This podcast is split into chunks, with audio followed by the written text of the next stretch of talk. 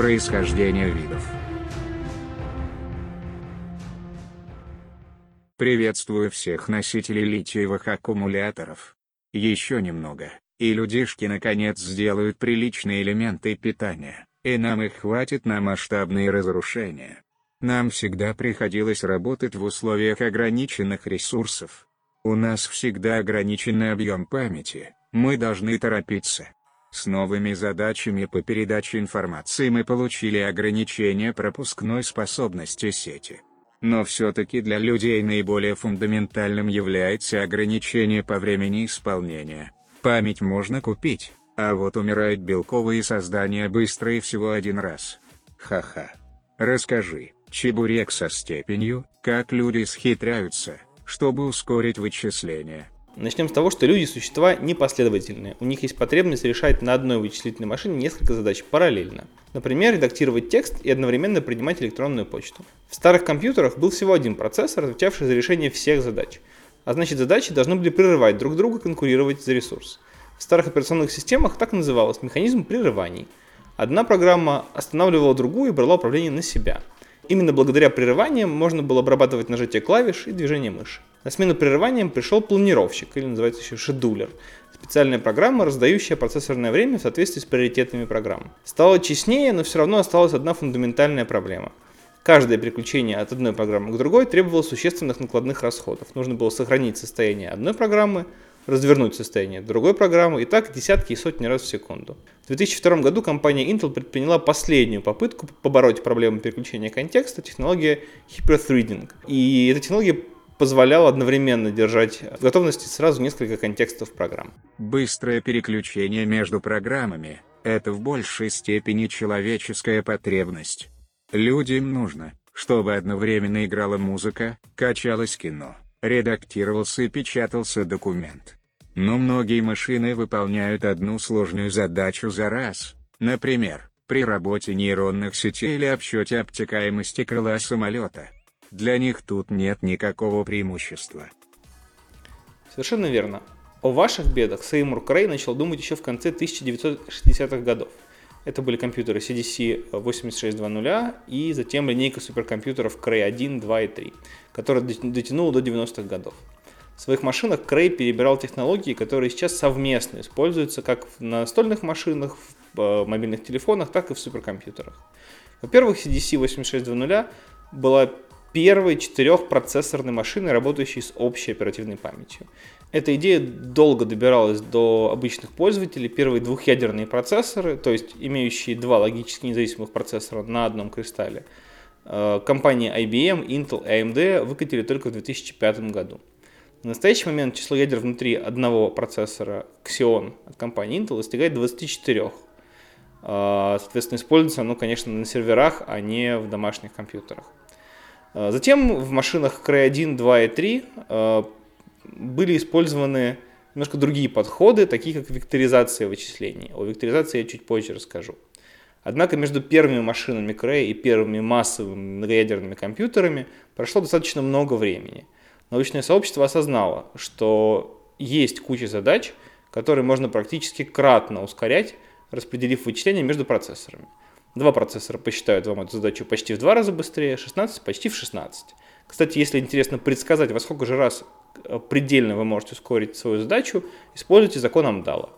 Так вот, за время между суперкомпьютерами Крея и э, современными системами были выработаны два очень важных стандарта. Это стандарт OpenMP, который описывал, как программировать системы с одной общей для всех процессоров памятью, и стандарт MPI – для систем с распределенной памятью.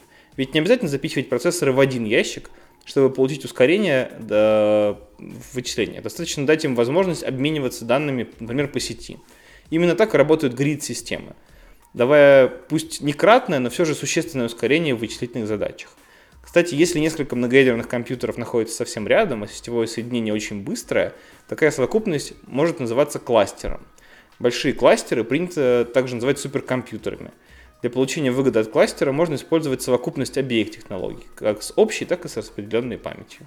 Неужели просто запихнуть несколько процессоров на одну материнскую плату достаточно, чтобы получить выигрыш по вычислениям?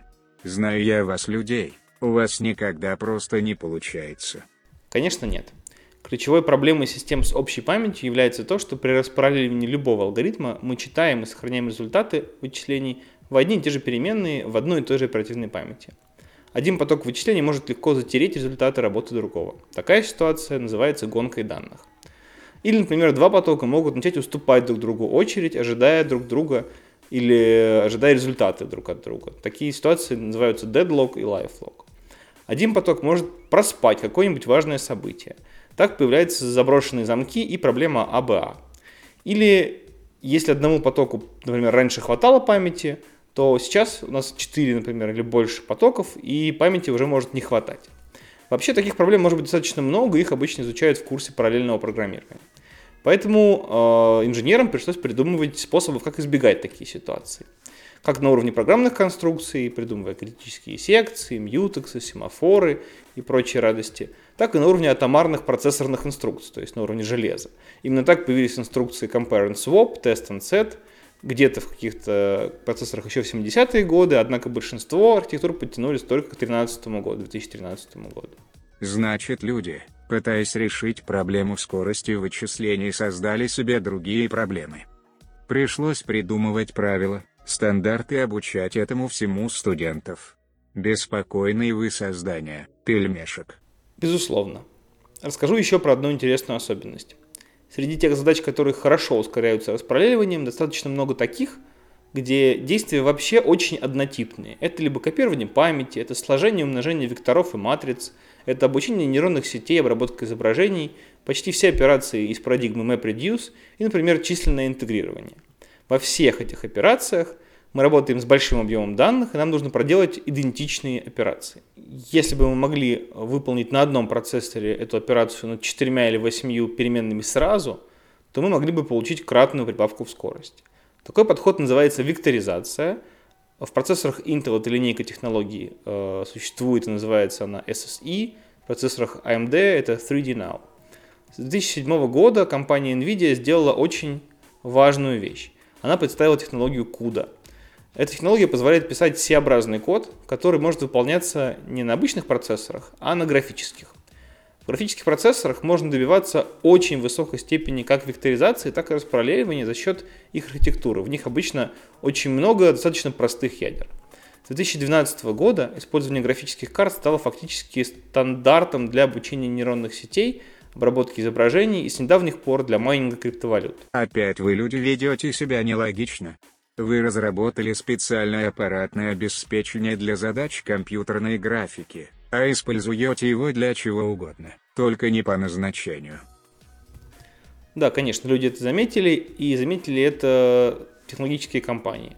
Компания Google разрабатывает сейчас свой собственный процессор, который называется TPU, Tensor Processing Unit. Это специализированный вид процессоров, максимально подходящий для работы с машинным обучением. Так что скоро, наверное, компании вроде Сбербанка перестанут отнимать у геймеров видеокарты. И еще немного. А, все, что мы рассмотрели до этого, или почти все, а, очень хорошо подходит для действительно однородных вычислений. Что делать, если задача сложная, а параллельность в ней очень неявная? В таком случае программу можно рассматривать как граф зависимости задач. И в случае, если между задачами зависимость э, есть, выполнять последовательно, а если зависимости нет, можно спокойно параллелить простом варианте такой подход реализован в высокоуровневых э, языках и библиотеках, например, э, в C-Sharp, в Java, а в C++ хорошим примером будет являться библиотека Thread Building Blocks. Более академичным подходом к представлению кода как графа э, занимается профессор Томас Стирлинг. Он создал в свое время суперкомпьютер с названием BioWolf, чем и известен. Разрабатывает он в университете Луизианы подход, который называется Parallax. Э, его они имплементируют в библиотеке HPX и продвигают его как, возможно, будущий стандарт в языке C++. Люди сделали достаточно много для того, чтобы быстро и эффективно решать сложные задачи с использованием множества процессоров. Вы построили большие суперкомпьютеры. Вам осталось теперь придумать задачи, которые стоило бы на них решать.